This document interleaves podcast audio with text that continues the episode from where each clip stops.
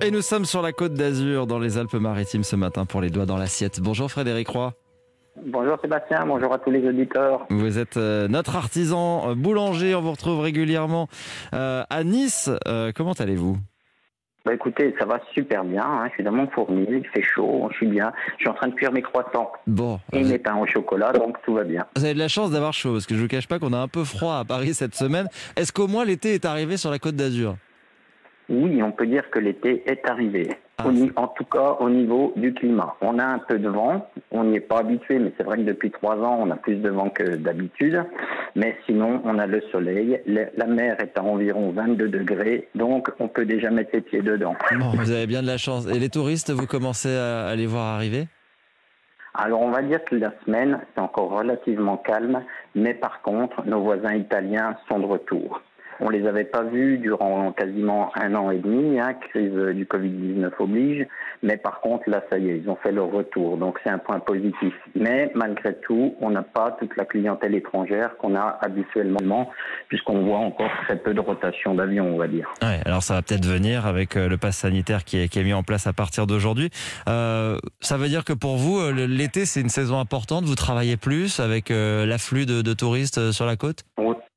Oui, alors disons qu'on a une grosse partie des Niçois qui part l'été, qui va soit dans l'arrière-pays, soit dans la famille, mais l'afflux touristique qu'on a l'été, moi, euh, dans ma boulangerie, c'est en moyenne plus 30% Ah oui. par rapport au restant de l'année. Donc c'est quand même relativement considérable et c'est vraiment la période où on n'a pas le droit à l'erreur. Ouais.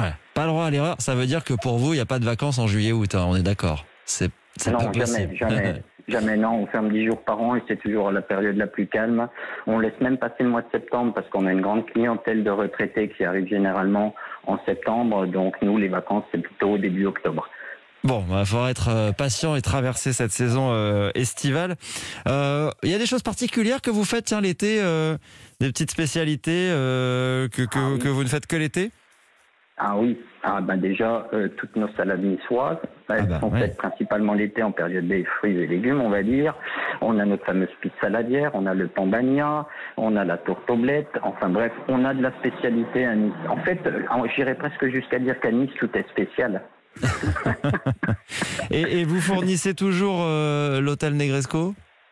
Bien sûr, bien sûr, plus que jamais. hein. D'ailleurs, on appréhende la saison d'été parce que c'est vraiment un gros marché pour nous, avec une grosse population. Et c'est vrai que là, euh, on commence à faire chauffer les baskets parce qu'il faut vraiment qu'on puisse s'assurer qu'on n'a pas le droit de se planter. hein. Je veux dire, euh, l'hôtel de Negresco à fournir en viennoiserie le matin, c'est quelque chose de très très très important pour ma petite boutique. Donc, euh, on fait tout ce qu'il faut. J'ai embauché une personne pour toute la période de l'été, un pâtissier D'accord. qui me donne la main à faire les gâteaux, la viennoiserie, donc tout ce qui est snacking, pour que moi je puisse me libérer plus de temps à passer sur ma viennoiserie, notamment mes croissants et du pain au chocolat. Bah écoutez, très, on vous très, souhaite très un important. très important Par et on vous je souhaite. voulais juste, Oui, j'aimerais juste aller en quelques secondes. Je voulais vraiment remercier toute l'équipe d'Europe 1, mais surtout celle des doigts dans l'assiette, parce qu'une fois de plus cette saison, hein, tout comme l'année dernière, vous m'avez laissé toute l'année m'exprimer au gré de mes volontés.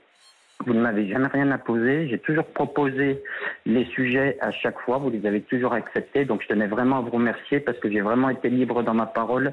Et vraiment, merci à tous. Eh bien, je suis très touché c'est nous qui vous remercions, euh, Frédéric, pour votre fidélité au doigt dans l'assiette. On vous a retrouvé comme ça toute l'année, tout au long de la saison et on a vécu avec vous euh, euh, dans votre boulangerie. Merci à vous. Je vous souhaite un bel Merci. été et bon courage. Merci beaucoup. Au revoir. 5h20.